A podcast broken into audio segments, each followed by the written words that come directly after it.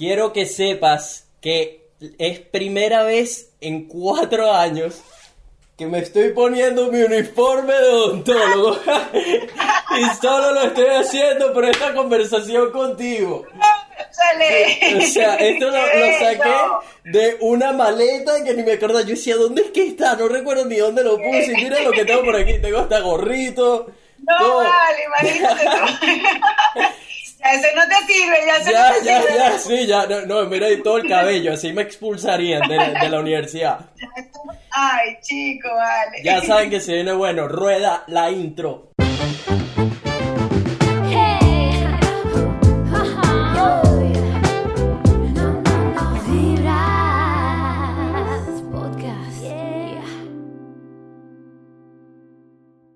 ¿Qué dice la gente? Buena vibra, bienvenidos a otro episodio de Vibras Podcast, donde hablamos de puras vainas positivas. Si son nuevos en este espacio, mi nombre es Nelson, soy un venezolano que vive en Gold Coast, Australia, y me dedico precisamente a compartir las buenas vibras con el mundo. Si te interesa todo este tipo de aprendizajes, entretenimiento, te voy a pedir que de una vez golpees ese botón rojo, únete a nuestra familia Buena Vibra, pero basta de manguangua y vamos a lo bueno. Nuestra invitada especial de hoy es una venezolana que tiene 42 años y un espacio muy importante en mi corazón porque no solo fue una de mis profesoras de pregrado, adicionalmente fue una de mis madrinas de promoción de odontología, madre, atleta y especialista en cirugía bucomaxilofacial. Démosle la bienvenida a la doctora Marvis Aleix. ¿Cómo estás? Hola, Nelson. Feliz, feliz de estar aquí contigo. Qué introducción, vale. Qué bueno tenerte aquí invitada. De hecho, desde hace tiempo que quiero tenerte porque eh, eres una persona que significó muchísimo para mí en, ese transcurso, ¿no? De la universidad, porque no solo te enfocabas en dar tus conocimientos en el mundo de la odontología, sino también querías dar esa extramilla, ¿no? De, de apli- aplicación a la vida, que al final yo creo que se trata más de eso, ¿no? La- en, mi, en mi mente, los profesores que más se quedaron en mi cabeza son los que primero me hicieron pasar mucha roncha y segundo, los que se, siempre quisieron dar un poco más, algo que iba a ser más aplicable más allá de, digamos, de en el colegio o la universidad, algo que te iba a servir como herramienta de vida, ¿no? Entonces, de hecho... espero, en- espero no haber estado en la primera nunca, en el primer nunca. No, nada que ver, nada que ver. Hay otros profesores, otras materias como microbiología que están más cercanas a, a ese... Todos sufrimos con esa. Sí, sí, a ese spot, pero la verdad, nada de eso. Eh, Marvis, para las personas que no tienen idea de quién eres, danos un, un pequeño resumen de dónde estudiaste, dónde creciste, háblanos de ti para que se enteren de- del asombroso ser humano con el que estamos hablando hoy. Bueno, primero necesito un minuto para agradecerte. Yo creo que la emoción, la honra, el placer es completamente mío. Por más esa introducción que hayas hecho, en verdad para mí, eh, verte crecer como te he visto crecer y suena, me pongo ahí como si tuviera 80 años, pero en verdad eh, para mí es un orgullo ver hasta dónde has llegado, cómo has manejado la energía y la has transformado de forma positiva a pesar de cualquier cosa negativa que haya pasado en la vida. Y en eso me comparo mucho contigo. Yo creo que uno tiene que transformar esas energías que la vida no nos da siempre eh, buenos pasos, nos vienen cosas duras en la vida, es normal, pero aprender a transformarlo y llevar eso a, otra, a otro nivel es lo máximo. En verdad que, que creo que por ahí se maneja lo de las clases mías también, creo que siempre me he manejado de esa forma. Mi presentación, bueno, soy odontólogo de la Universidad Santa María, con muchísimo orgullo, universidad donde tú te graduaste, Ujú. con la gran diferencia que me gradué yo de la promoción número uno de esa facultad. Primero, sí. Eh, para mí, bueno, siempre, siempre mi alma mater fue y será un espacio y tendrá un espacio muy grande en mi corazón. Y cuando volví a la universidad fue justamente para eso, para entregar un poquito de todo lo que yo recibí como primera promoción, que era un colegio prácticamente esa facultad. Éramos 180 alumnos para toda la facultad y poco a poco fuimos creciendo y poco a poco fuimos llegando. Desde el día uno sabía lo que quería hacer con, con el posgrado, sabía lo que quería estudiar. Me pusieron mil peros por ser mujer, porque estoy en un área netamente machista o muy, muy, muy, muy, muy machista. Eh, sin embargo, el crecimiento de, de la rama en, en la parte femenina ha sido asombroso. En mi época no era así, para mí fue un poco difícil, pero creo que mientras más retos me ponen, más metas me ponen, yo voy para adelante. Eh, estudié cirugía maxilofacial en Brasil, hice tres posgrados, especialización, maestría y doctorado. Estuve casi ocho años por Brasil.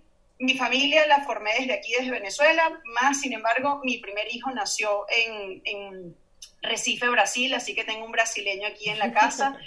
Eh, como buenos venezolanos tenemos una mezcla de todo y bueno, me traje una, un regalito de allá también. Sí. Brasil, un país hermoso, así como estás tú, con, con, gente maravillosa que me enseñó muchísimo, que me dio desde lo bueno hasta lo malo. Yo ayer justamente, Nelson, daba una clase para un grupo de, de, de muchachos que trabajan en una fundación sin fines de lucros para ayudar a personas necesitadas aquí en el país y les decía justamente, una de las personas de quien yo más aprendí en el posgrado fue un profesor que era un patán, era una persona que trataba muy mal a los alumnos.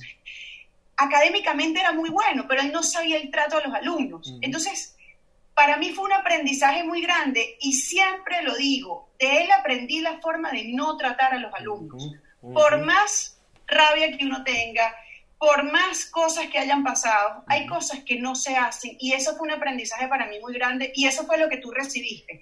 Justamente lo malo que yo recibí, lo transformé y lo llevé a la universidad. Eso no quiere decir que es un angelito, porque a veces me ponía brava y, y todavía me ocurre, pero creo que siempre lo dejé muy claro.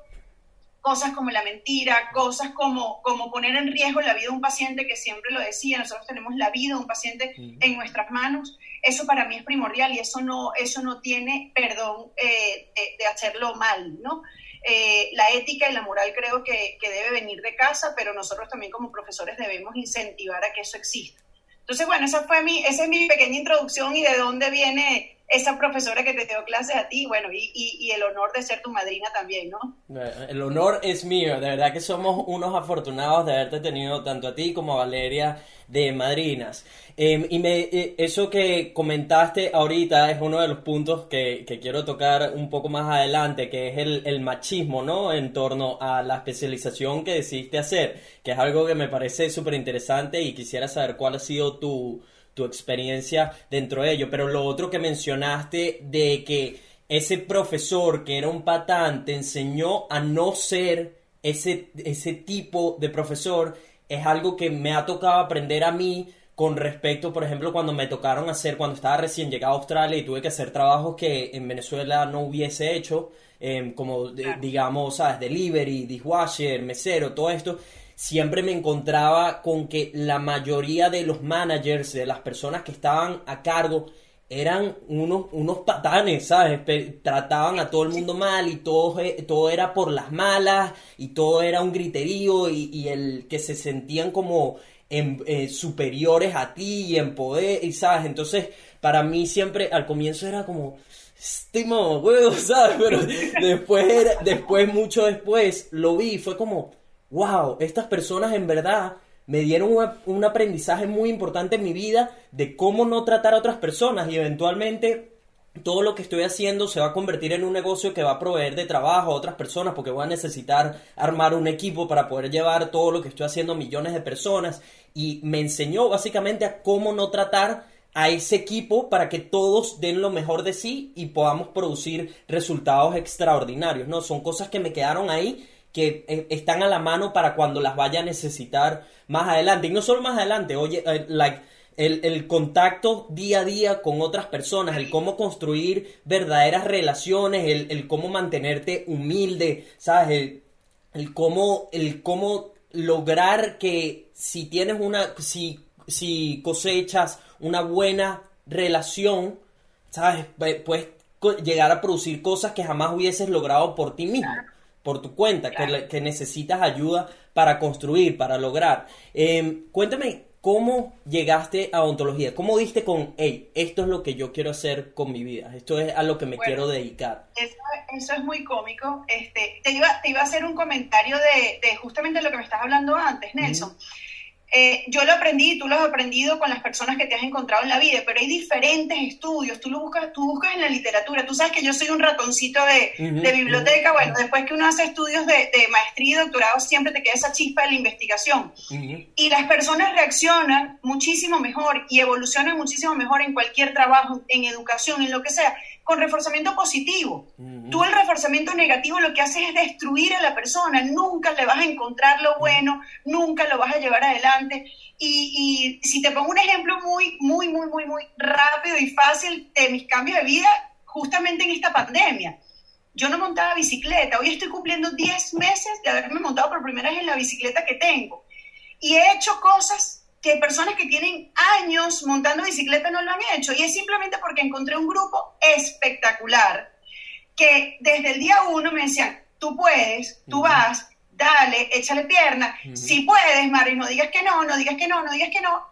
Y ahí fui, ¿me entiendes? Sí. Si me hubiesen dicho otro grupo que también existe dentro del ciclismo, mira, no vale, esta es una novata, esta es una Rocky, esta no sirve para nada, este no sabe ni cómo engancharse, se cayó el primer día de la bicicleta, no hubiese llegado a ningún lugar. Entonces, Sí. simplemente para cerrar eso, el reforzamiento positivo, Nelson, es absolutamente todo tal en la vida, en cualquier área que quieras aplicar.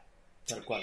¿Cómo llegué a odontología? Eso es un, un tema muy cómico porque yo no quería estudiar odontología. Yo dije que lo último que yo haría en mi vida sería colocar mis manos en la boca de alguien. Pero sabes que Sí. la lengua es el castigo del cuerpo. Sí. Entonces, mi mamá, que en paz descanse, eh, yo presenté en medicina, no quedé, quedé a nada, pero no quedé.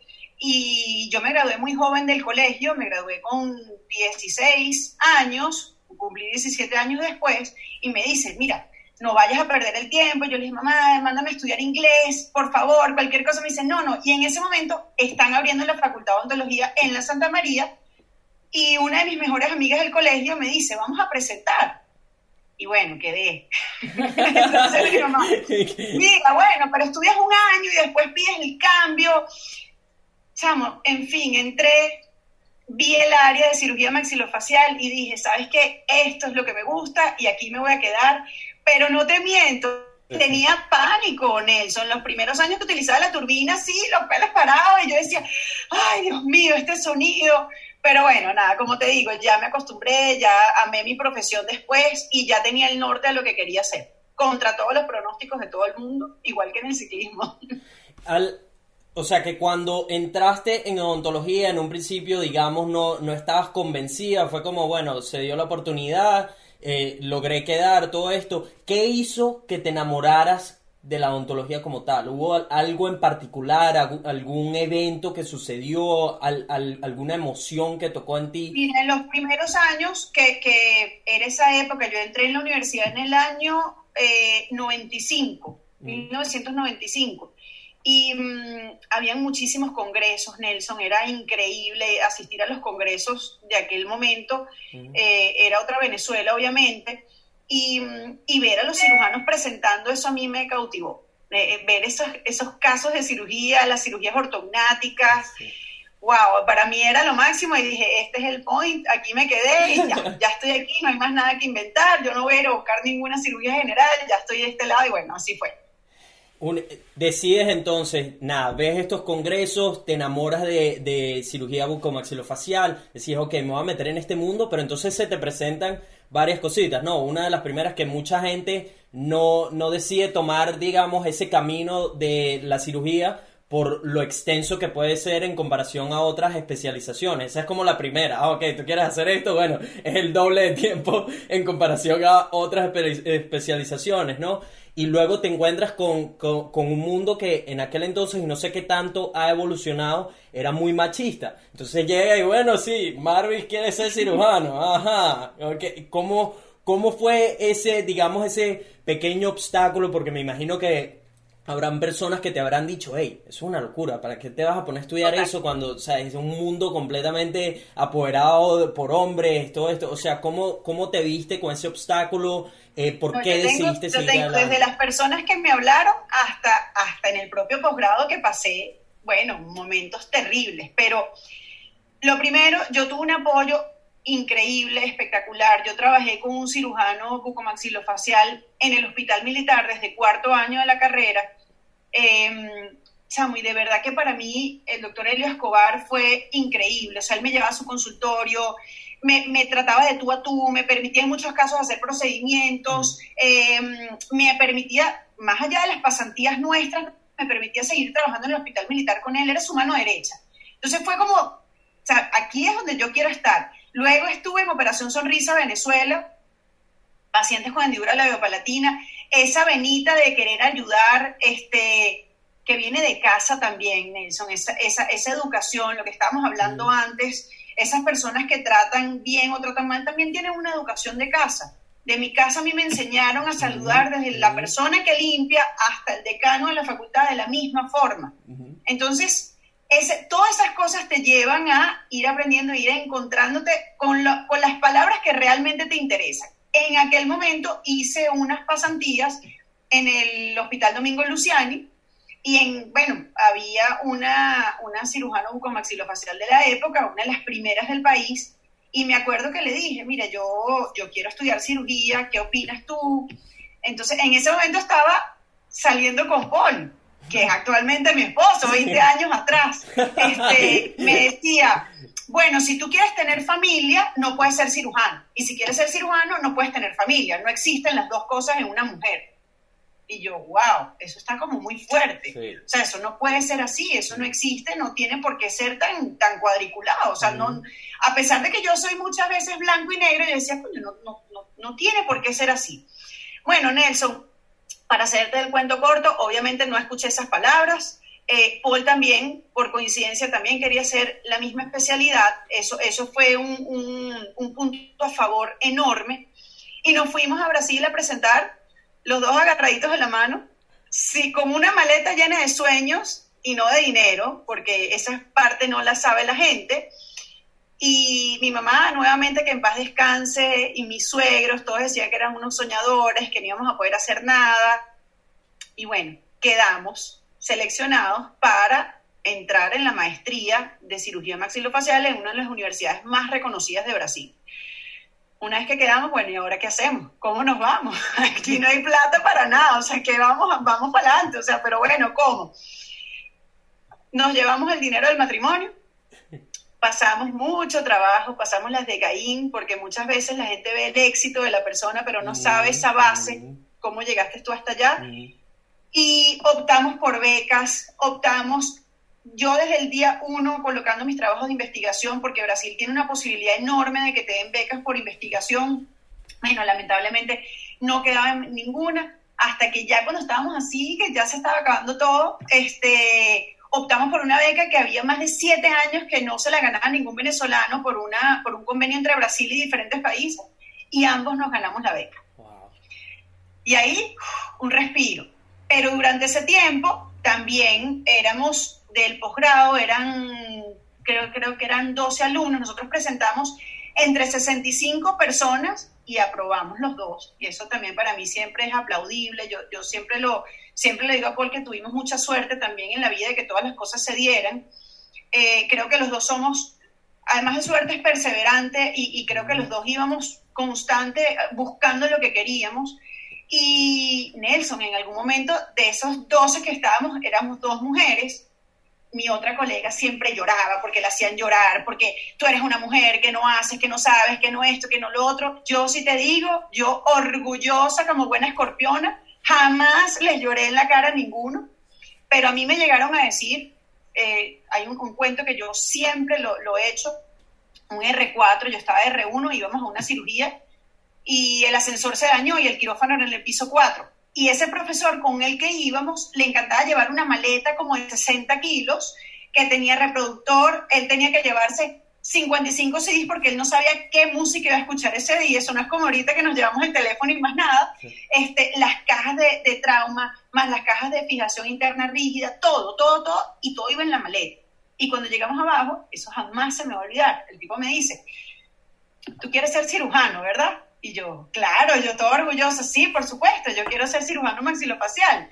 Y me dice, ok, si tú quieres ser cirujano, deberías ser hombre, porque solamente un hombre puede cargar esta maleta hasta el piso 4. Le dije, ah, sí, eso es lo que tú crees, mi amor. Pan, pan, pan, cargué mi maleta hasta el cuarto piso tú sabes que en los pisos hay un entrepiso, o sea, está la mitad.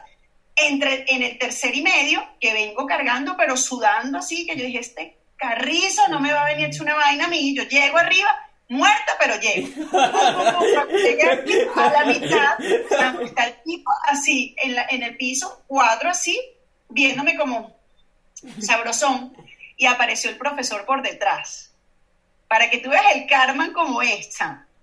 Y él en ese momento dice, bueno, casi puedes ser cirujano, pero jamás vas a ser hombre. Le digo, por supuesto que no va a ser hombre, yo no estoy buscando cambiarme el sexo. ¿Qué clase de comentario es ese? Entonces, el profesor que está detrás le dice, que yo a él lo adoro, le dice, fulano, antes de ser cirujano y antes de ser hombre, tú debes de ser caballero y debes de ser humano. Y esa fue mi primera cirugía de trauma que yo no iba a operar porque yo era un R1, Sí. pero obviamente me salió el premio mayor, porque bueno, yo me calé mi broma, yo no iba a dejar que él me, que él me menospreciara, yo seguí, vamos para adelante, o sea, no hay nada que hacer. Y así me pasó en diferentes oportunidades, inclusive con ese profesor que yo te digo, eh, me, me menospreció de una forma que de frente a una, una clase de casi 200 alumnos de pregrado me dijo vagabunda frente a todo el mundo. Este, ¿sabes? Y, yo dije, esto, no, esto a mí no me va a minimizar. No te digo que no lloré, obviamente lloré en mi cuarto, lloré con Paul mil veces, pero aquí estoy y aquí estoy dándole a entender al residente, al que fue mi R4, que gracias a Dios se puede conseguir ser cirujano siendo mujer, y a la doctora le enseñé que uno puede ser mamá, puede ser cirujano, puede ser deportista, puede ser multitasking, o sea, puedes hacer Sí. muchísimas cosas. Simplemente desde el día uno yo sabía, Nelson, yo no iba a hacer guardias todas las noches en, un quiro- en, una, en una emergencia porque tengo una familia. Pero con todo y eso yo atiendo el trauma que llego y tengo uno- unos horarios específicos. Que tengo la suerte de tener a mi lado una persona que me acompaña, que va conmigo de la mano y que hemos trazado el mismo camino y, y- y gracias a él también he tenido la oportunidad de manejar eh, eh, esas diferentes facetas. Obviamente, yo siempre le alabo a Paul y le agradezco y le agradezco a Dios que me haya puesto a, Paul en el camino, pero, pero sin duda sin un equipo así también sería un poquito más difícil. Sin embargo, no dejo, y a todas mis alumnas de la universidad lo saben, no dejo de estimularles a que lo hagan porque nadie puede decirte que tú no puedes hacer algo. Exactamente, exactamente. De eso se trata, de no poner límites en tu cabeza, porque al final el mundo puede decir A, pero si tú crees que B es tu camino, tienes que luchar por eso, tienes que ir en contra de la corriente. Es exactamente como me ha pasado a mí cuando decidí, ¿sabes?, decirle al mundo que no iba a hacer odontología, que sí, que estudié odontología, que estaba, pensé que mi vida estaba, sabes, construyéndose para continuar ese camino y en un momento decidí que eso no era lo que verdaderamente me hacía feliz y bueno, tomé riesgos y hoy en día, sabes, muchas personas que me han dudado, muchas personas que me han dicho que estaba loco, que toda la cosa, sabes, hoy en día es como, no, no, yo sí, yo creía en ti, ¿sabes? Y todo lo que hacías, y sigue, que ahí vas. Y ojo, no, no, o sea, con todo esto no estoy diciendo que, que ya he logrado las metas que tengo, nada que ver, estoy muy lejos, pero por fin he llegado, digamos, a una posición donde me he demostrado a mí mismo y a esas personas que, hey, esto es algo de lo que puedo vivir, sí se puede y está en mí hacerlo lo que tengo en mente realidad, ¿no? Me encanta ¿Tú también... sabes qué es más importante, Nelson? Que eres feliz y lo transmites. exactamente. O sea, yo creo que eso, mira, ni el dinero, ni todo el dinero del mundo, o sea, nada, nada, nada Ujú. te da esa tranquilidad. Tú transmites una energía del más allá. Yo vengo a una cena y me da risa porque yo les digo, no, tengo una entrevista con un ahijado mío que está en Australia. Nelson, y yo sí, wow, qué buena vibra. O sea, gente que no te conoce, pero demuestras esa felicidad. Y eso, eso, eso no se falsifica, Nelson. Las redes sociales puedes tú mostrar sonrisas, puedes mentir. Pero cuando es verdadero, tú te das cuenta de la persona. Y yo me doy cuenta que tú estás feliz y eso, eso no tiene precio, Nelson. Y sobre todo, Tal como cual, te lo decía en clase, a ti y a todos los alumnos, la vida es corta, lo sabemos, muy corta. No sabemos si hoy estamos o mañana no. Entonces, la idea es que te vayas aquí con esa felicidad, que hayas vivido plenamente, que te sientas, que tú digas, Samu, sí, lo logré, lo hice. A veces a mí, yo te digo, yo, yo sinceramente a veces me da miedo decir, mm, este, tengo una felicidad plena, porque, porque es como, eso, eso es muy difícil de decirlo. O sea, eh, yo no sé si puede uno conseguir un poquito más, pero pero soy feliz, soy feliz. Y hay que entender algo, la felicidad no es constante. Tú no puedes estar 24 no, horas feliz, sí.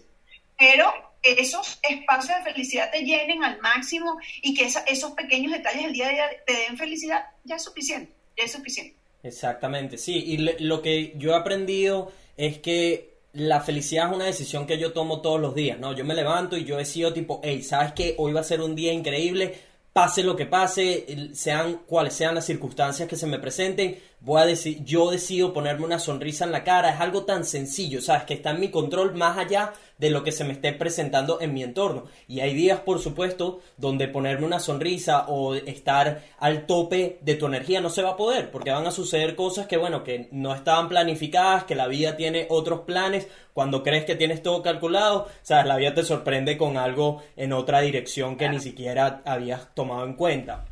Pero es aprender, lo que me he dado cuenta es que a pesar de lo que suceda, sea bueno o sea malo, siempre tiene el lado opuesto dentro, disfrazado de alguna manera. O sea, si me está sucediendo algo muy bueno, eso algo muy bueno conlleva algo muy malo. Por ejemplo, si tuve la oportunidad de venirme a Australia, de estar en lo que para mí es un lugar soñado en este momento, eso representa que tengo a mi familia en la otra esquina del mundo y que no los he visto en casi eh, cuatro años y medio. Entonces eso, como que, y lo mismo va para cuando te sucede algo malo. Cuando te sucede algo malo, si te pone, si es, es difícil a veces, pues cuando sucede lo malo, tenemos las emociones revueltas, está todo el caos y es difícil pensar con claridad. Pero cuando te tomas un momento para analizar la situación, para hacer ese, ese desprendimiento y tratar de ver, ok, déjame ver, esto es lo que está sucediendo, ¿cuál es el lado positivo de esto negativo que me estoy encontrando? Siempre vas a encontrar algo, siempre vas a encontrar algo y hay veces que toma más tiempo de lo que esperabas. Hay veces que necesitas darle un momento a que esa situación pase y luego es que se revela qué es lo bueno que conlleva, ¿no? Pero la felicidad es eso, es altos y bajos y es aprender a disfrutar de ambos, porque de- como tú lo dijiste, de hecho en, en- en el speech que diste cuando nos, nos graduamos, la no se trata de llegar, disfrutar la cima, se trata de disfrutar el camino, que ya vamos a hablar de ese speech también, por cierto. Pero me encanta que, eso, que uno pueda ver, digamos, la otra parte de la película, porque todos ven como que sí, Marvis y Paul, mira, los super exitosos y la familia perfecta y, son atletas y esto, ta, ta, ta. Pero entonces nadie ve todo lo que le- les tomó a ustedes en cuanto a sacrificios, commitment, compromiso, trabajo duro para poder lograr estar en la posición en la que están ahorita. Así que de verdad, felicidades por ser, por ser una inspiración tanto para mí como para las personas que van a escuchar esta historia. ¿Cómo se conocieron tú y Paul? ¿Cuáles son las posibilidades de que ¿sabes? termines con otro cirujano bucomaxilofacial, de que vayan, hagan posgrado juntos? ¿Cómo encontraste el amor verdadero, Mario? Y eso siquiera existe hoy en día, en, en, en 2020. Todavía el amor verdadero existe. Dime, pues no sé, yo soy un caso perdido, ¿qué? No voy a conseguir el amor. No lo sé, dime, dime. Mira, fue muy cómico. Yo tenía otro novio, odontólogo también, estudiaba con él. Y mm, bueno, terminamos, pasé por una relación tortuosa de desespero, de despecho. Y en aquel momento dije, yo no quiero saber de ningún odontólogo, otro odontólogo en mi vida. O sea, no, no me interesa, no quiero más nada, yo quiero un ingeniero. Imagínate la locura, yo me acuerdo perfecto. Así que, quiero un ingeniero de pantalón de pinza, beige y camisa azul. Una vaina loca que se me metió a mí en la cabeza Sí, sí. ha llegado Paul, o sea, quiero que entiendas, ha llegado Paul, pelo rapado, con cadenas en la cintura, con un piercing en la lengua, con zarcillos, una vaina que era lo opuesto a lo que yo dije que estaba buscando. Y te lo juro, Nelson, o sea, fue un chispazo increíble, o sea, fue loquísimo, loquísimo, loquísimo. Yo estaba, ay, yo estaba llevando a reparación infantil. Entonces yo estaba de, yo estaba en cuarto, él estaba en tercero. Sí. Él, él estaba un año, a pesar de que nos graduamos en el, el mismo año en el colegio, él estudió un año farma- farmacia ahí en la Santa María y entró un año después. Entonces nos conocimos en, en una reparación y fue flechazo, flechazo. Yo dije, pero ya va, ¿dónde está el pantalón claro? O sea, ¿en qué parte? Sí. Este carrizo tiene un piercing en la lengua, tatuajes, vaina completamente diferente a lo que Sí, yo había sí. dicho.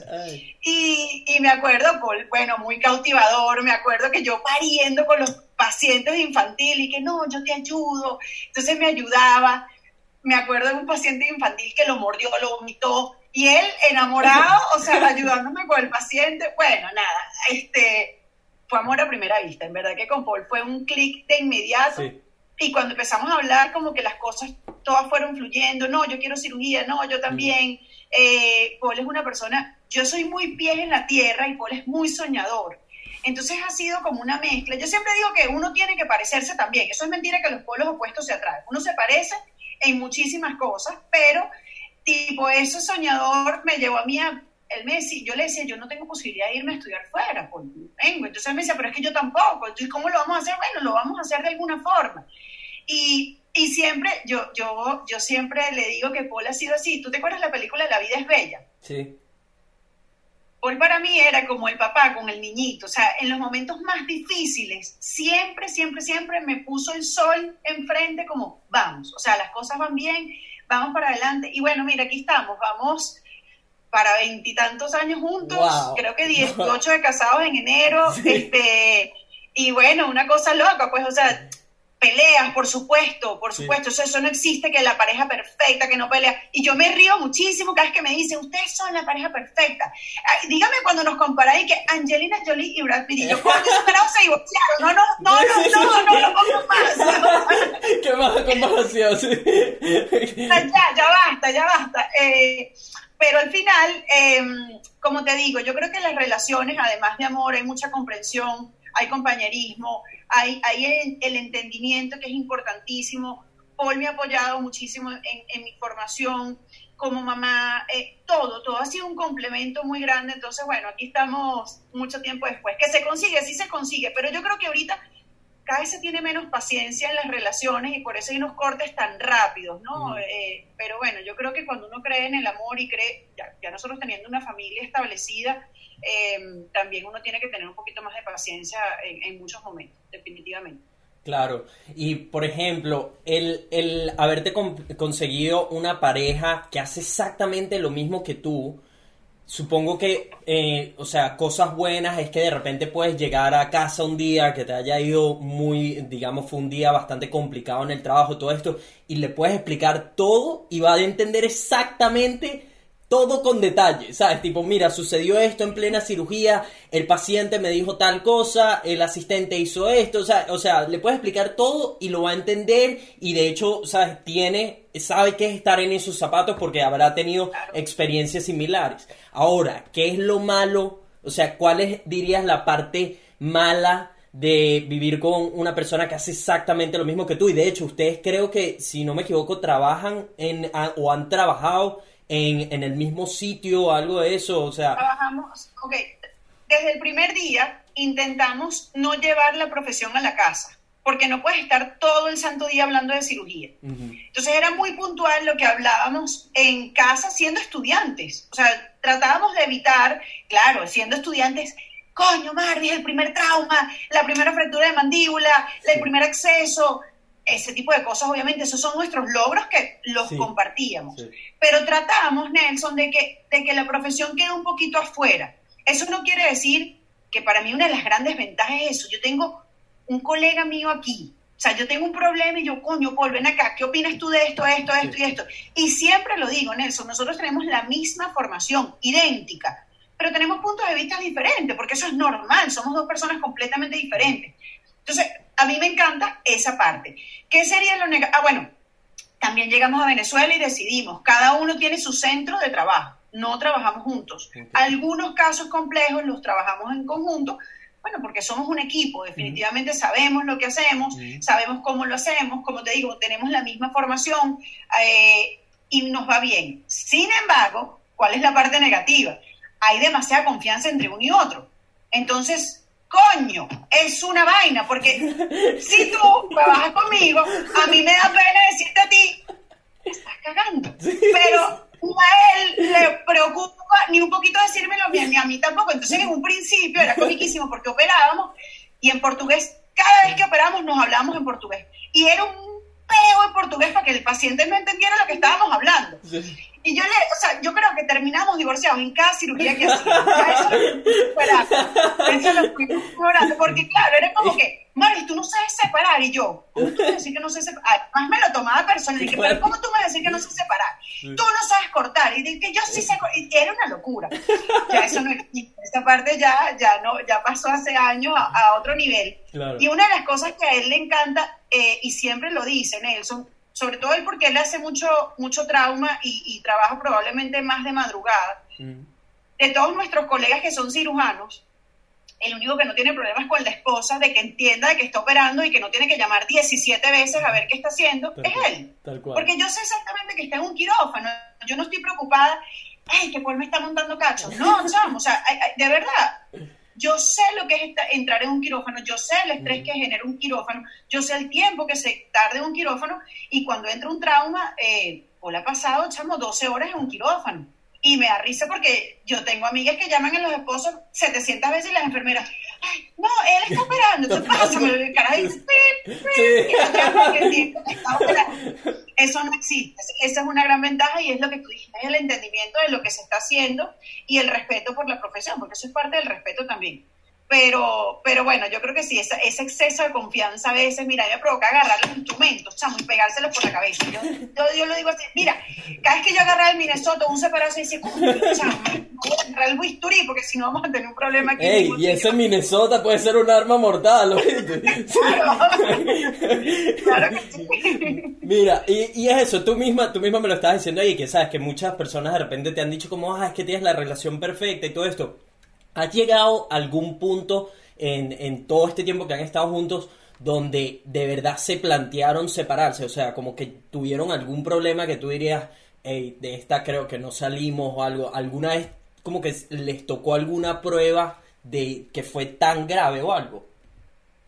Tan grave no, porque en verdad sí, hemos pasado pruebas, definitivamente, hemos pasado pruebas duras, duras, duras, pero, chamo, no sé cómo explicarte, o sea, al darte cuenta que, que, que es tu complemento, tú piensas bien las cosas, o sea, no, no es tan fácil decir, y, y una de las cosas que yo tengo clarísimas, y él lo sabe también, eh, yo no tengo miedo a decir me divorcio, vengo de una familia de divorciados, y, y a mí me choca mucho la gente que dice, yo no me divorcio por los niños, no, yo no. no, me divorcio porque amo a Paul, o sea, sabes, eso no Sí, existe, sí, sí. o sea, tú, tú, tú tienes que ser feliz con tu pareja, tú no puedes estar por unos niños, o por- los niños no bien sufren, si tú no eres feliz, sufren, pero yo creo que, que, que gracias a Dios no hemos llegado a un nivel de, de, de, bueno, de, de, de decir hasta aquí llegó todo, en verdad que los problemas que hemos tenido los hemos, lo hemos, los hemos logrado solucionar. Los divorcios en portugués, cada vez que operábamos, obviamente duraban el tiempo de Sí, la sí, de cirugía, la o sea, cirugía, ya claro. pasado todo, Claro.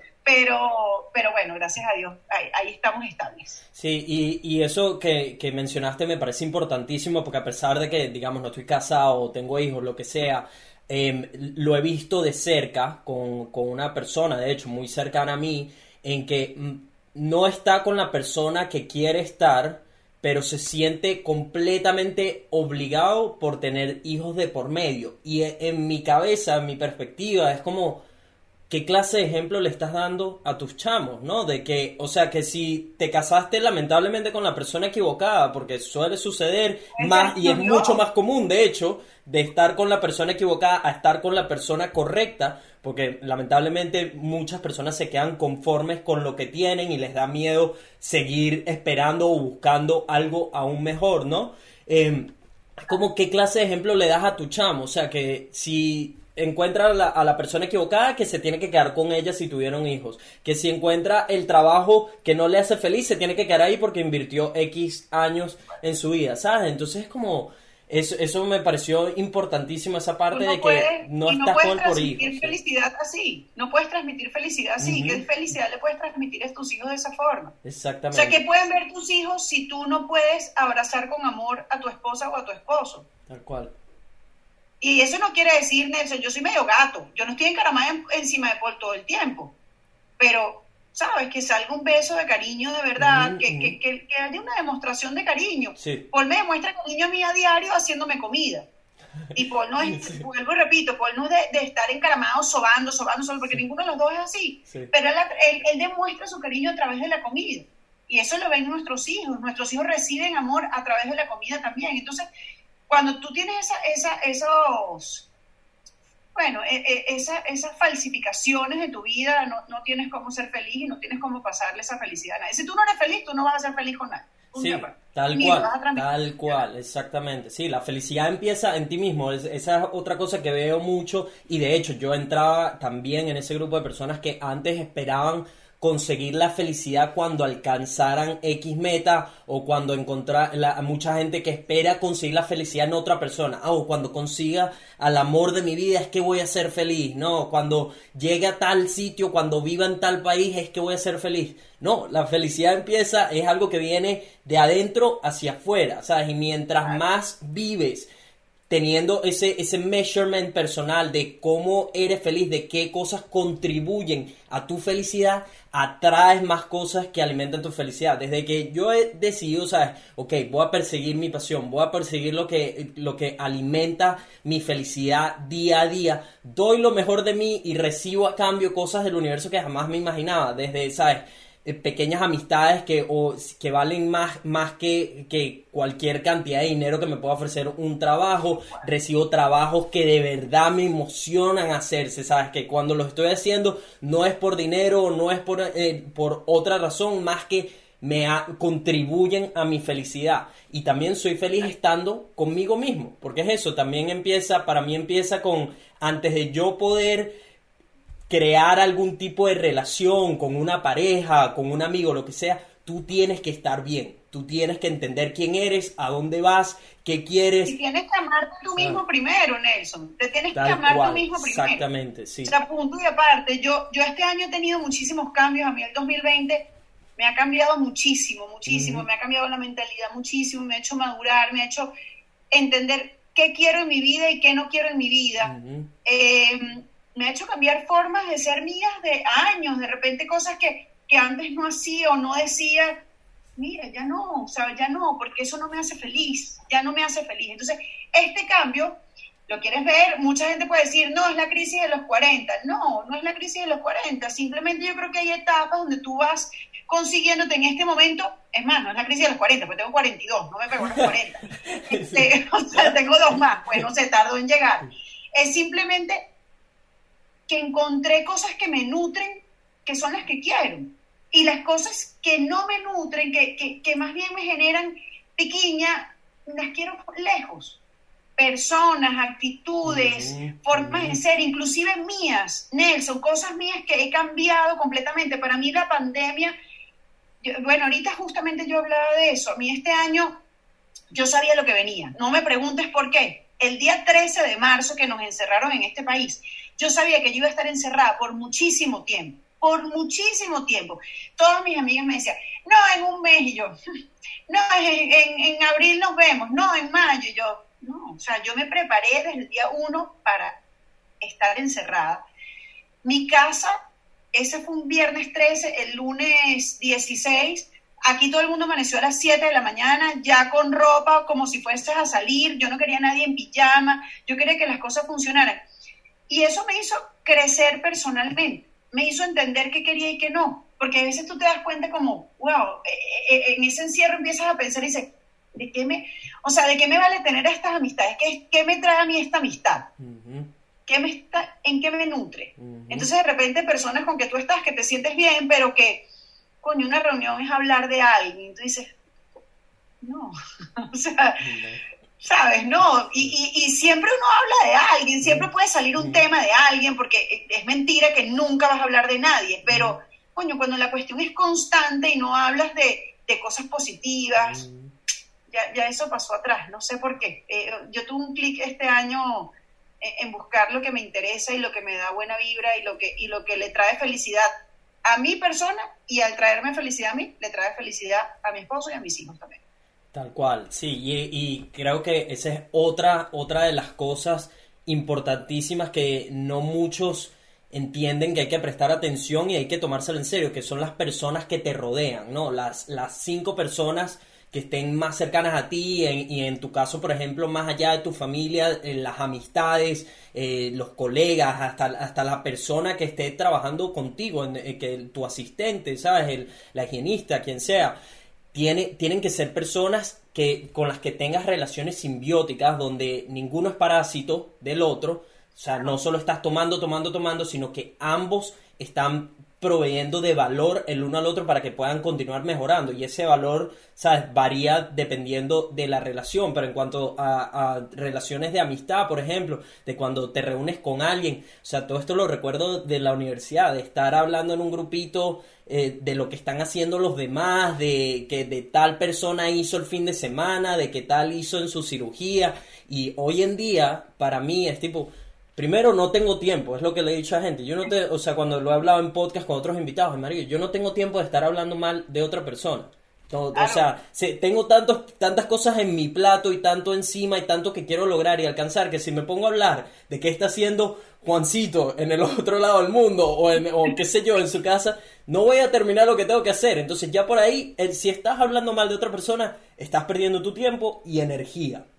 Luego, ¿qué, qué te está aportando eso? Si yo me pongo contigo ahorita a hablar mal de X o qué sé yo, tú puedes esperar que eso vaya a suceder contigo también. O sea, si yo estoy con una persona que me está hablando mal de, de otra persona, en mi cabeza ahorita es como, wow, o sea, que si de repente Cuando me voy ahorita, aquí, quizá, pro- o sea, conmigo. es muy probable que lo hagas conmigo también, ¿sabes? Yo no, que- no quiero personas que con las que eh, esté alimentando eso, porque es muy como de naturaleza humana, es muy, y, y hay algo en cuanto a, alguien empieza a hablarte mal de otra persona, como que algo dentro de uno quiere colaborar, quiere alimentar esa llama sí, sí, y yo vi esto, y yo vi aquello, y sabes, y quieres fortalecer, digamos, esa conversación negativa. Entonces requiere mucho self-awareness, mucha conciencia de decir, Tal "Ey, cual. esto no vale mi tiempo y energía. Y, y tampoco esta relación aquí de una persona que todo el tiempo me está hablando mal de otros. Y, y, y tú misma lo dijiste, somos humanos. Hay veces que de repente, ¿sabes? Nos encontramos en esa posición de verga. No sé quién está haciendo ta, ta, ta, ta. Pero yo Claro. creo que mientras más trabajas ese self-awareness, más eres capaz de ponerte en check. De decir como, empiezas a hablar mal porque, qué sé yo, tuviste un día estresante y tal persona te vino con X comentario que te molestó, te hirió tu ego, lo que sea. Pero hoy en día, como he trabajado mucho eso, soy más estoy mejor capacitado para ponerme en cheque y decir tipo, hey, ya va, estoy hablando mal de esta persona. ¿Por qué estoy haciendo esto? ¿En qué me beneficia esto? No, esto y, y me lo pongo tan simple como los perdedores están pendientes de qué están haciendo los ganadores, los ganadores están pendientes de ganar, así es simple. Entonces, en mi cabeza es, y es lo que le digo a la gente, yo mismo me llamo, si yo me, me atrapo pensando de esa manera, hablando de otra, de, de una manera que menosprecie a otra persona, soy un perdedor. Así de simple, así de simple. Claro. Y me lo pongo así de claro. Yo, digo que es muy sabroso mejorar. ahorita, o sea, en, este, en esta etapa en que estoy, eso que tú dices, que alguien te venga a hablar y tú en el acto tu conciencia diga, y- o sea, next, no quiero ni saber, Tal no te voy a opinar, no me interesa. Tal cual. Mira, ahorita yo, yo acabo de terminar un curso de manejo de redes. Y, y bueno, no es que sea la más evolucionada, yo no soy el Dalai Lama, ¿no? Porque uno va aprendiendo en el día a día, pero me da risa porque en, en una de las tareas yo tenía que evaluar a mi competencia. Entonces, me costó un mundo, porque primero yo decía, ay, yo no sé quién es mi competencia, o sea, no, no, no encuentro. Sí. Y la profesora me decía, pero ¿cómo no vas a encontrar? Y digo, coño, no sé, o sea, porque eh, yo creo que yo estoy, yo soy diferente, o sea, yo, yo me siento diferente al resto, o sea, a los otros cirujanos. Entonces, no, me puedo comparar con fulano, me engaño y tenga, ajá, ajá, los tres, ajá, ok. Entonces me decía, ¿cuál es? Me decía, lo positivo de la cuenta y lo negativo de la cuenta.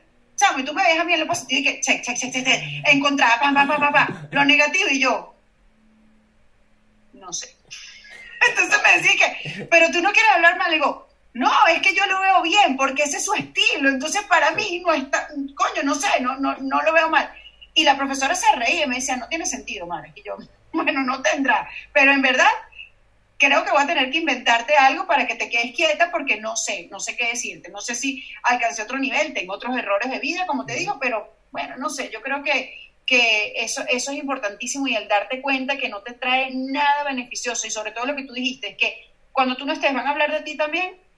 Hay, hay un dicho que dice, lo que dice Juan de Pedro dice más de Juan que de Pedro. Y eso yo lo tengo grabado en mi cabeza.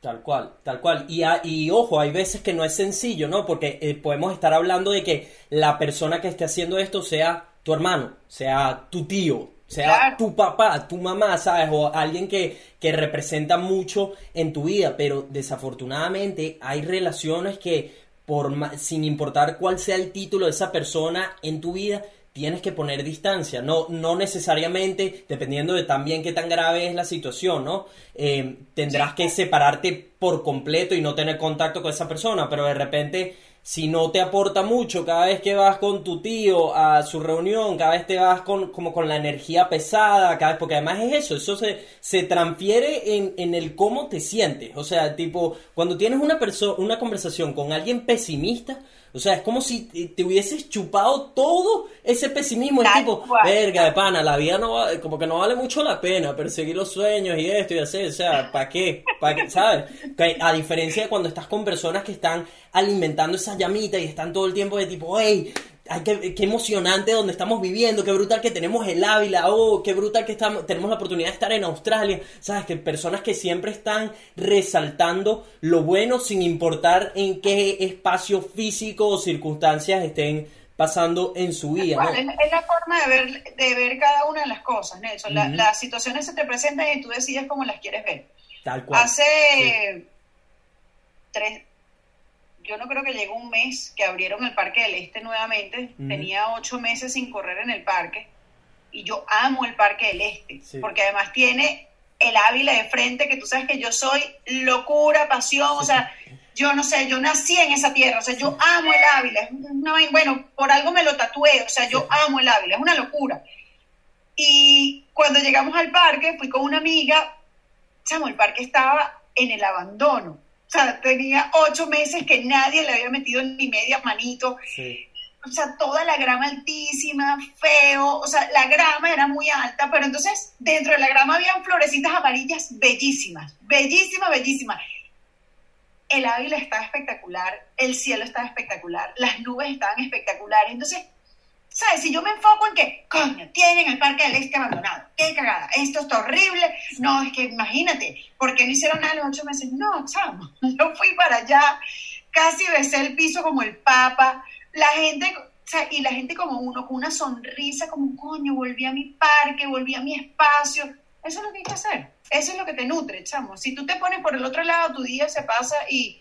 Y bueno, es una tragedia, tu vida no, no termina siendo feliz, nunca, nunca, nunca, nunca. nunca. Sí, tal cual. Y ahorita que estamos hablando de este tema, se me viene un recuerdo eh, específico, de hecho ligado a ontología, de cuando hice mis pasantías rurales, ¿no? Y este, y este recuerdo como que encierra varias de las cositas que, que hemos estado hablando.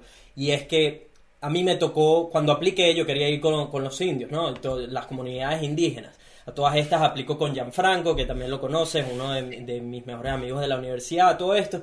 Y resulta que después de hacernos las entrevistas, hace todo el proceso, la cosa, nos dicen que, bueno, que ustedes van a Urimán, ¿no? Entonces, Urimán era, digamos, la comunidad a la que nadie quería ir, porque la experiencia que había tenido cada pareja, de hecho, la habían cerrado por un par de años ah, y la, la decidieron reabrirla porque éramos como que el único grupo de, do- de, de dos hombres, entonces era como, bueno, no sabemos muy bien con qué se van a encontrar, qué tanto trabajo hay que hacer, todo esto, o sea, preferimos reabrirla con, con ustedes, ¿no?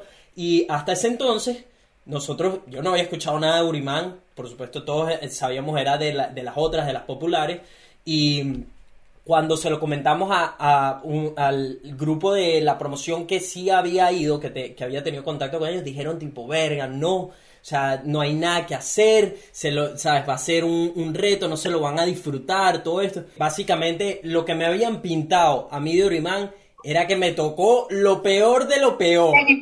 ¿Sabes? Entonces ya está, ya estaban como de alguna manera tratando de implantar una predisposición en mí, ¿no? Y, y, en, y- y en las personas que al final fueron conmigo. Entonces fue como, miren, marico, va- vamos y, y vemos qué sucede. No, no le escuchan a los demás. Además la pasantía ha estado cerrada. O sea, no tenemos eh, en verdad en concreto una idea de con qué nos vamos a encontrar.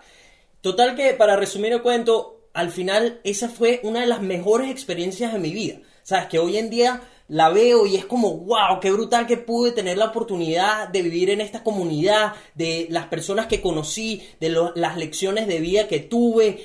Y, y todo se transfiere a eso, a que tú estás en control de tus experiencias, de que no escuches a lo que se, a lo que te dicen los demás de que no puedes, o de que no te va a gustar, o de que va a ser lo peor. Haz tú mismo tu experiencia. O sea, toma el riesgo y haz tu experiencia, porque al final usualmente vale la pena. Eso, es- eso es lo que me he encontrado. Y en ese mismo viaje tuvimos la oportunidad de ir a una comunidad que se llama Purpurquén, ¿no? Purpurquén es una comunidad que está, en- o sea, en mitad de la nada. Es como una de esas pequeñas comunidades indígenas que parece que el mundo entero se olvidó de ellas, ¿no?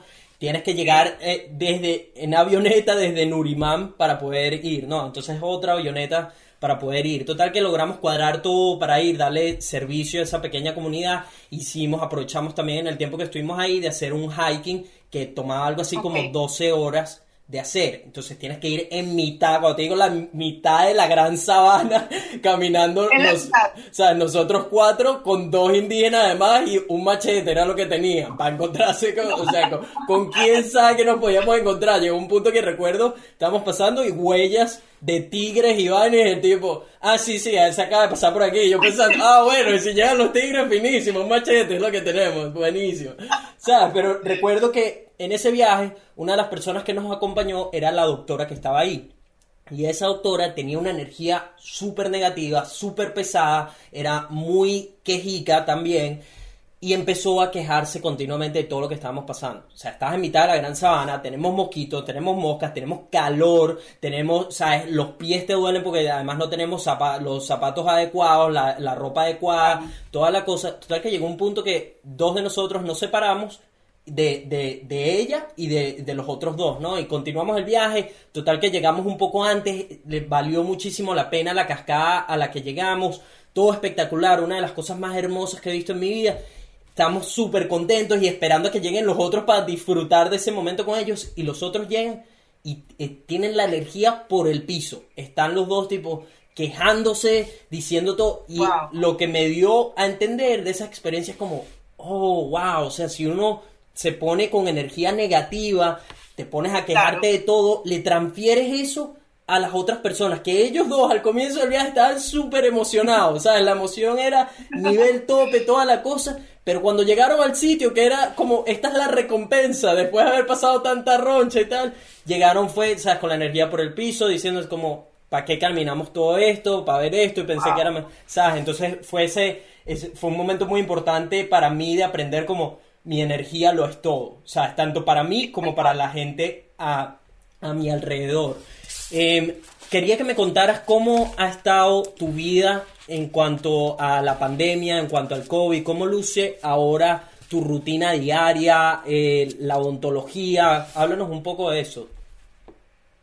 Bueno, hay un cambio significativo, Nelson, desde la, la atención a los pacientes, ya no puedes atender una cantidad ilimitada de pacientes porque primero eh, todos los equipos que tienes que utilizar, diferentes de- equipos de protección eh, personal, eh, y te cansan, te cansan, te agota, ese calor te agota como nada. Yo, yo ahorita, bueno, la pandemia, yo me he dedicado muchísimo a hacer deporte, yo siempre he sido deportista, yo siempre, eh, eh, bueno, tú me conociste, jugaba fútbol en ese momento, jugué cinco años fútbol, previamente también hacía deporte, pero bueno, me enfoqué muchísimo más, me, me puse retos y metas que no estaban en, en mi mente, como nada de lo que pasó en el 2020.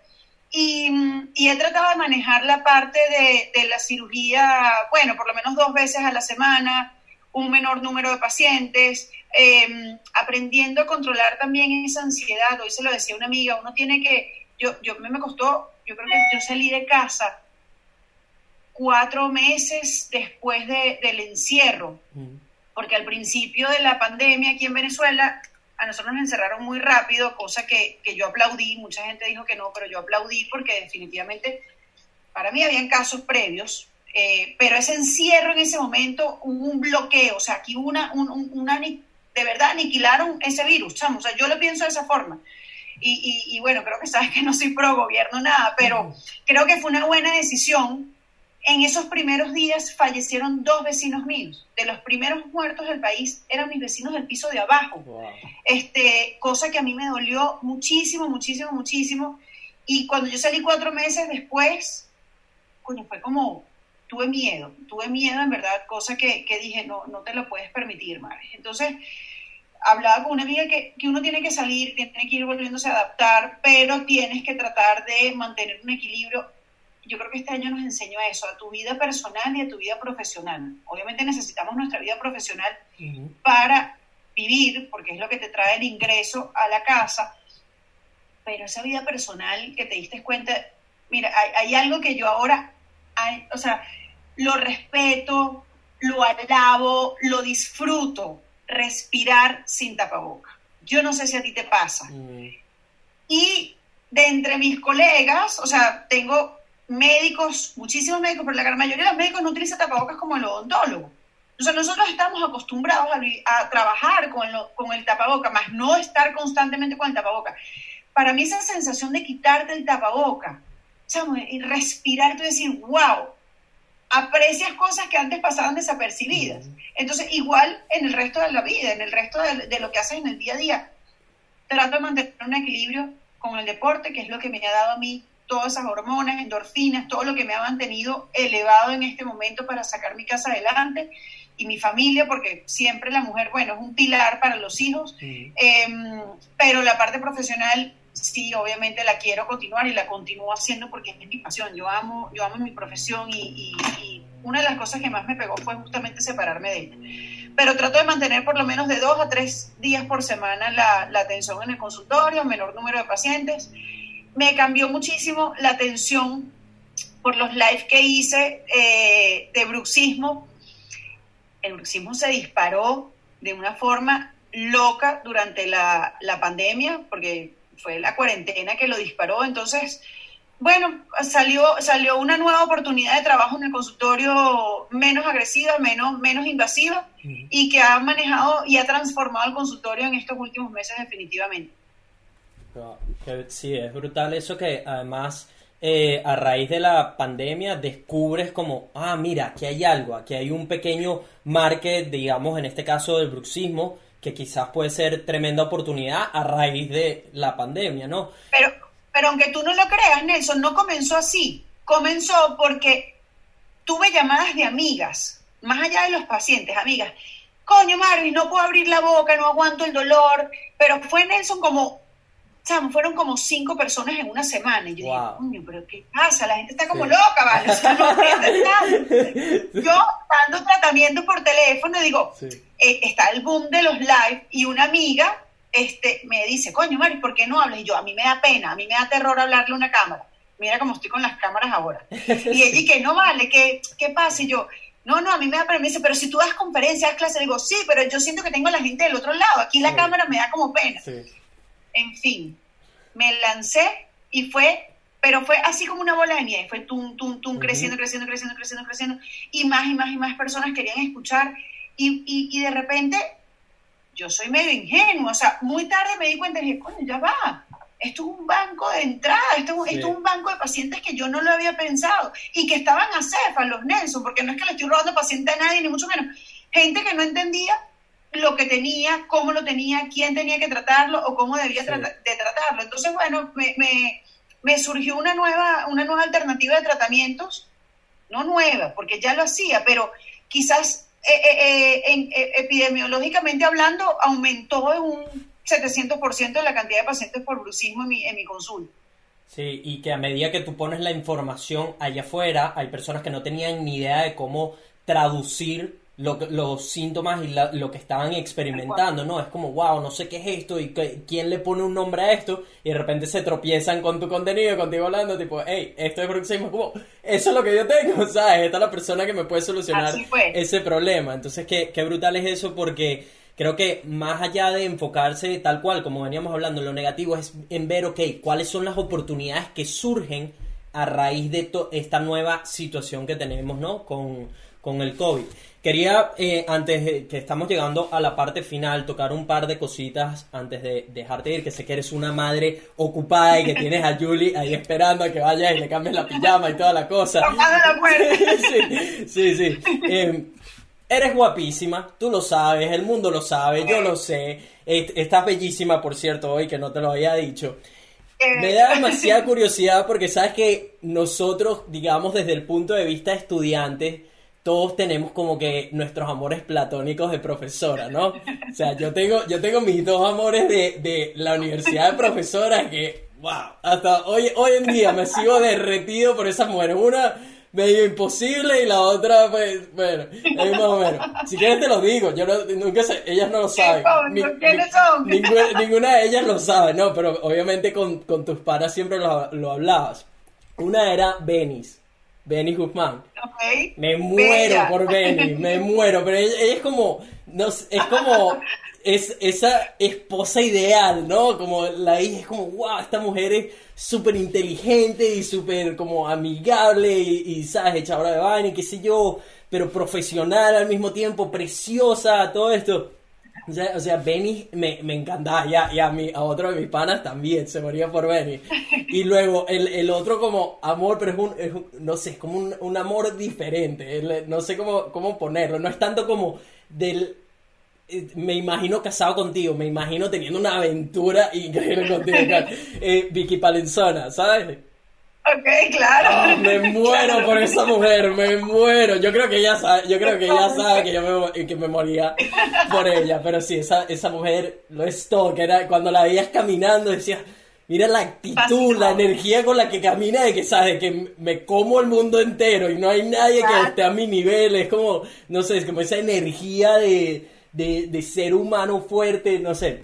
Me encantaba, buenísimo. Me da curiosidad si de- desde tu punto de vista hay tipo al- estudiantes que en algún momento te hacían comentarios o qué sé yo, estaban piropeándote o a- al- algún jugueteo contigo, de- porque de repente contigo era más como, ay, no, esa es la esposa de Paul y qué sé yo, ¿sabes? Todo el- muy- y muchos tendrían contacto con Paul, entonces quizás no, no te veían tanto como eh, ese amor platónico, no sé, pero me da curiosidad, pues tuviste que haber tenido alguien, algún, ¿sabes? Al- algún, qué sé yo, algo... Mira, sí había, no, sí había un respeto, sí había un respeto importante por Paul, en verdad que sí, Sí. Pero por supuesto que uno se da cuenta, siempre hay alumnos que te dicen algo o alguna mirada o algo, pero en verdad, y no, no por, no por, o sea, no voy a decir mentiras, me respetaba muchísimo. A veces yo decía, ¿será que yo soy una amargada? yo Sí. la profesora, o sea, mis colegas me decían, no, que fulano, que me engano, que me dijo, y yo, a mí no me dices, eh, o soy fea, o soy una amargada, o no sé, pero Sí. algo pasa aquí. Sí. Este, pero bueno, siempre, siempre ha habido, siempre hubo, y de hecho, eh, lo que sí no, lo que sí trataba o evitaba era donde hubiese alcohol presente, ir sola porque se alborotaban. Se alborotaban. la cosa se complicaba. ¿no? Este, ahí, bueno, los dos nos cuidábamos, porque obviamente Paul también. Ay, él O sea, también, él también. o sea, por ambos lados. Yo, yo tuve yo tuve una experiencia con unas alumnas con Paul que bueno, pues, o sea, no, no tienes idea. ¿Qué Y no- pasó? y, ¿Qué bueno, pasó? para que tú veas, te, te voy a echar Ah. un cuento, que yo esto creo que ni lo he dicho, Ah. pero, pero no eran solamente los hombres, Nelson. Mujeres, había claro, mujeres, sí, sí, sí. Claro, o sea, había muchos estudiantes que, que me decían cosas que yo, wow, ya va, un momento, o sea, Cálmense, sí, sí. se quedaba todo ahí como, eh, ya, pro- Sí, sí. pasa. Sí. Pero, pero bueno, tuve una experiencia con, con Paul comiquísima que, que dos chamas, él, pasa, él pasó y las chamas soltaron una barbaridad que tú no tienes, o sea, es que yo ni lo voy a repetir. No, o sea, no, repítemelo, suéltalo, suéltalo, suéltalo. ¿Qué dijeron? ¿Qué dijeron? No me puedes dejar Claro, así. o- o- pero lo cómico fue que ellas están detrás mío y Paul pasa. Ajá. Bueno, pues es buen mozo, pues yo lo sé, Sí, yo, sí, yo sí. sé, había Claro, más claro. una de él. Y, y la carajita le dice a la otra que, chama, es que yo le daría a yo, le que eso fue la sala de cirugía, y yo me quedé así, yo me quedé como un poste, dije, bueno, ¿Qué le digo? ya, no. no, no, yo no le dije nada, pero había una, yo ni me acuerdo quién fue, otro, otro grupo, no, no fueron ustedes mis ahijados, Sí. fue mucho antes, y le dijo, ¿tú sabes quién es ella?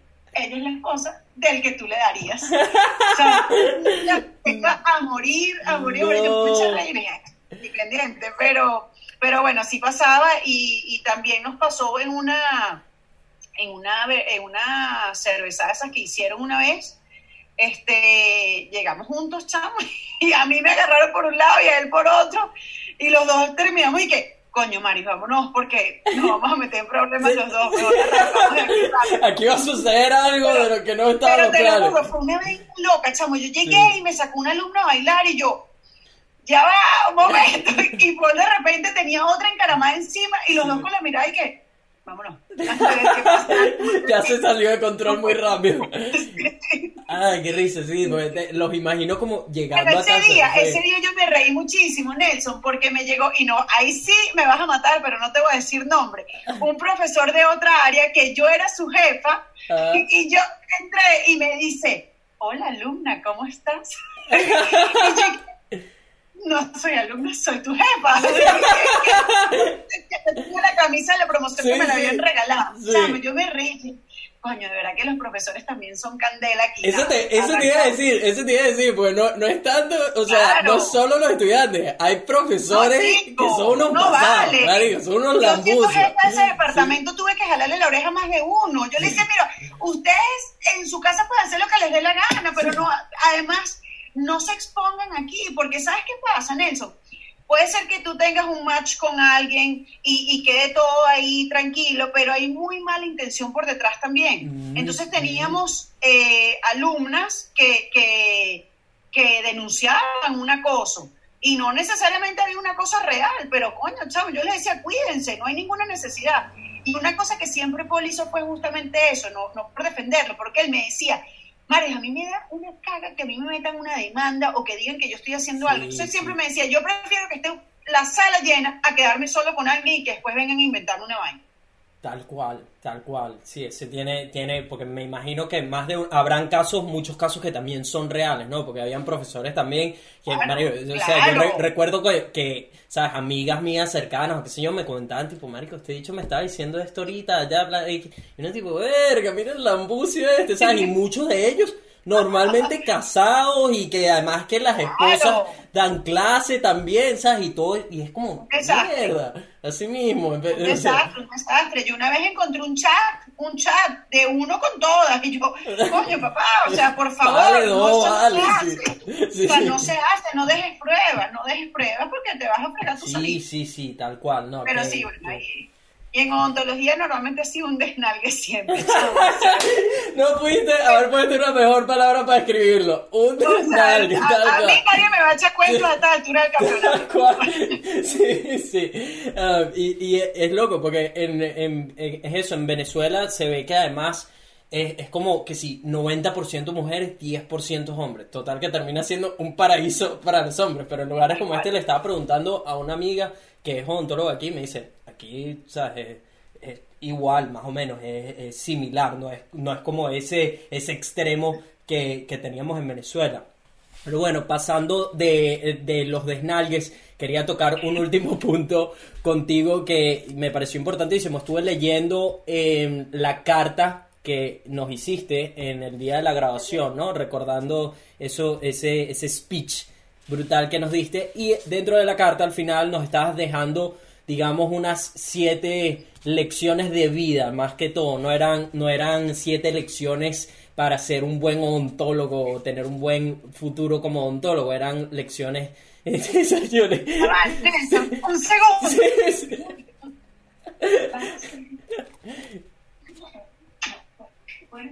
Te voy a castigar.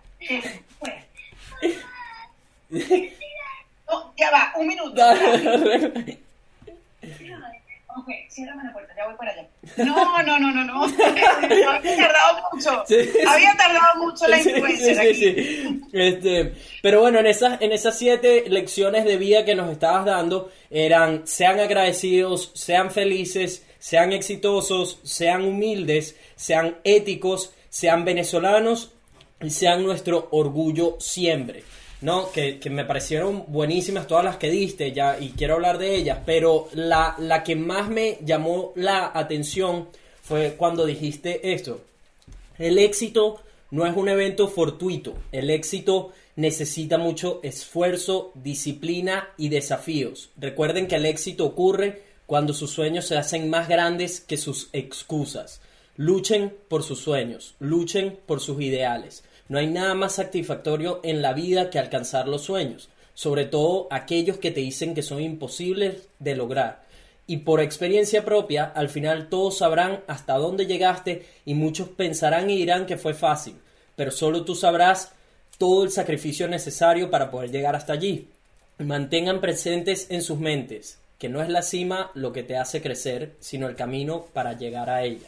Entonces, que, que, es algo que creo que viviendo por esas siete lecciones de vida, puedes construir la vida que sueñas, precisamente, ¿no?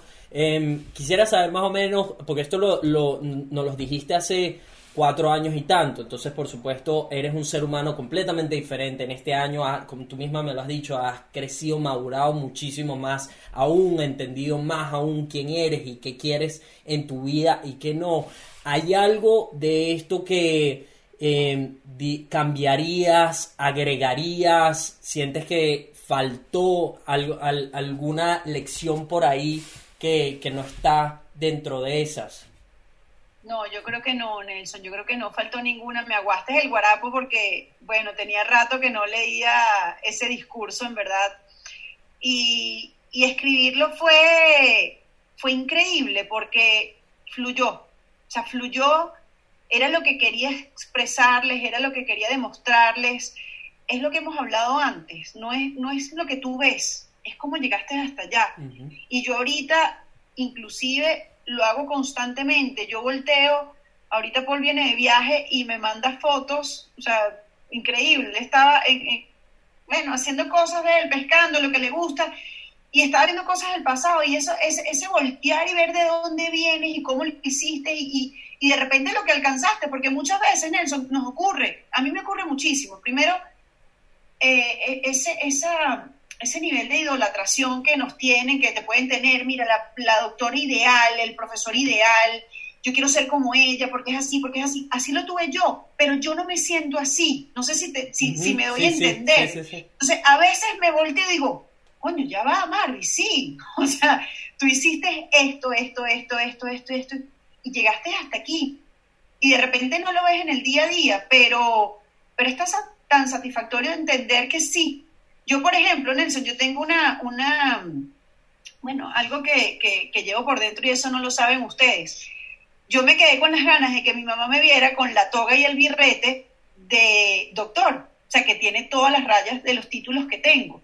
Y yo cada vez que me lo pongo, me lo pongo en honor a mi mamá. Muchas personas pensarán, ay, sí, y voy a decir la palabra, que mojoneada, que se pone todas las rayas y se pone todas las medallas y se le va a caer el cuello y la gente no entiende que me lo pongo, es en honor a que mi mamá siempre soñó verme con todo ese grindajo montado encima y cuando yo lo llevo, no lo llevo para mostrárselo al mundo, sino para que la que está allá arriba, que fue la que me apoyó 100%, me vea que hice lo que ella soñó siempre. Entonces, esas cosas, como te digo, van por detrás, eso no lo sabe nadie, esto lo estoy diciendo por primera vez en la vida, esto no, esos son esos secretos que uno tiene guardados y, y, y a veces vuelvo y repito, la gente lo ve a uno como inalcanzable, como la mojoneada, la que se tiene el título. No, no es eso, chamo. O sea, no es esa.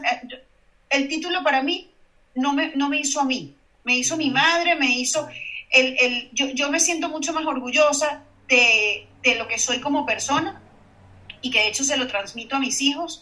Eh, el, el tratar a todos por igual. Entonces, yo no cambiaría absolutamente nada. Y lo dijiste, ser agradecidos, ser humildes, pana. De nada te sirve tener todo y creerte la gran vaina y al final no eres nadie, chamo. Porque al final, Nelson, cuando a ti te meten en un cajón, no eres nada.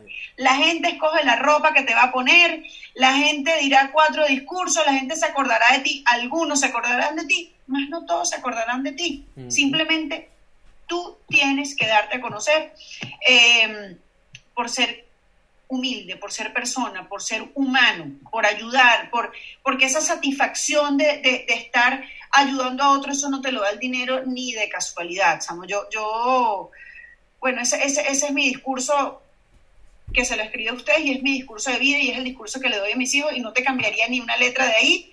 Inclusive eh, la última frase de, de, que, bueno, vamos para adelante y algún día recuperaremos todo lo que, lo que tuvimos aquí y para mí, siempre lo digo, de, todos mis ahijados, 190 y tantos ahijados, bueno, nuestros ahijados, porque Valeria también sé que piensa como yo, eh, tenemos probablemente el 95% fuera. Entonces yo quisiera que ese discurso se, se cumpla y que, y que ese 95 vuelva y, y, si no vuelve el 95 a trabajar aquí, por lo menos que vengan a visitarnos y, y, tengan la posibilidad de ser recibidos de brazos abiertos. Entonces no te cambiaría absolutamente nada ese discurso. Yo creo que, es más, lo voy a leer nuevamente porque me aguastes el guarapo aquí en este momento de, de, de conversación.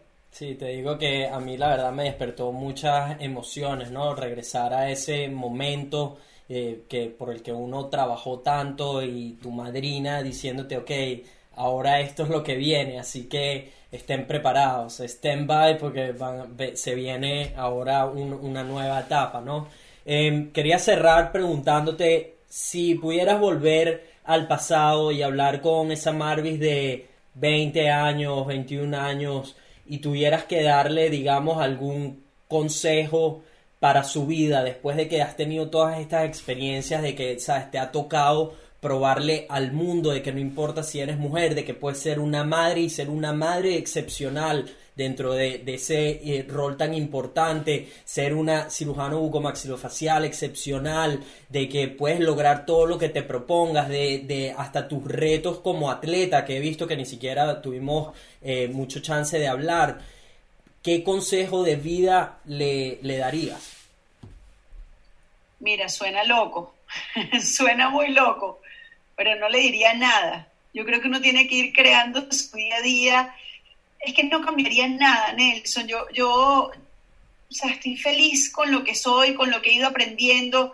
No puedes cambiar, no puedes cambiarlo. Tienes que ir aprendiendo tú mismo de tus errores, tienes que ir aprendiendo de tus éxitos, tienes que ir mejorando, eh, tienes que ir escuchando. Eso sí, eso sí sería una cosa que, que, bueno, yo se los dije a ustedes en una clase, eh, porque para mí obviamente un, un, golpe muy grande en mi vida fue perder a mi madre con 30 años inesperadamente.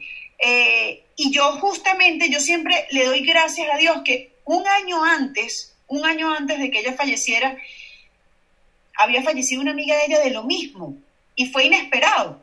Pero en ese día yo aprendí, porque a veces la gente dice que uno no aprende en cabeza ajena.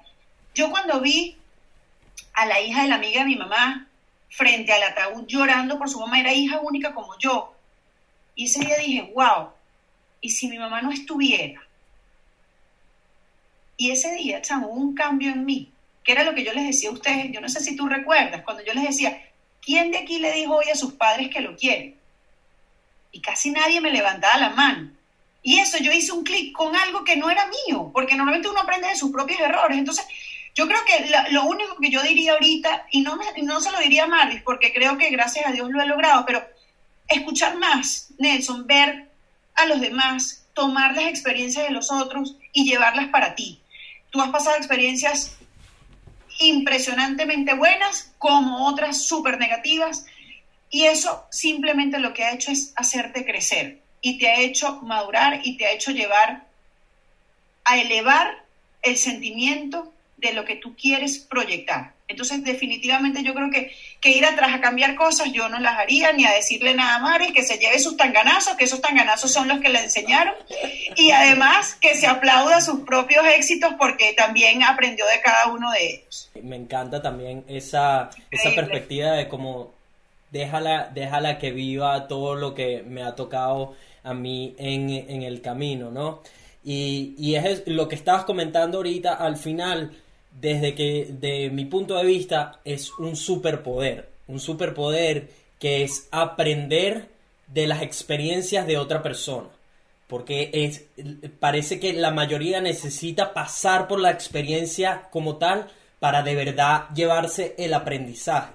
Pero cuando tratas de ponerte en los zapatos de la otra persona, pero de verdad, de verdad tratar de sentir que, que, que, cómo se puede sentir una persona que acaba de perder a, un, a, un, a, un, padre, a una madre, a un mejor amigo, ¿sabes? El, el, aprender de una persona de errores en cuanto a negocios, el aprender de una persona que de repente escogió al, al, al, al partner equivocado para, para hacer una vida, ¿sabes? El, si buscas de verdad escuchar y aprender de otras personas, puedes, puedes ahorrarte un montón de sufrimiento primero y segundo, llevarte, lle, construir esa vida soñada que tienes en tu cabeza de una manera mucho más fácil, ¿no? Sin tener que pasar, digamos, por tanto aporreo, eh, tantos, tantos golpes a través de este trayecto que llamamos vida. Y sin embargo, ojo, te vas a llevar golpes, así que está, estate preparado para ellos y, y, y, con la mejor disposición de salir adelante a pesar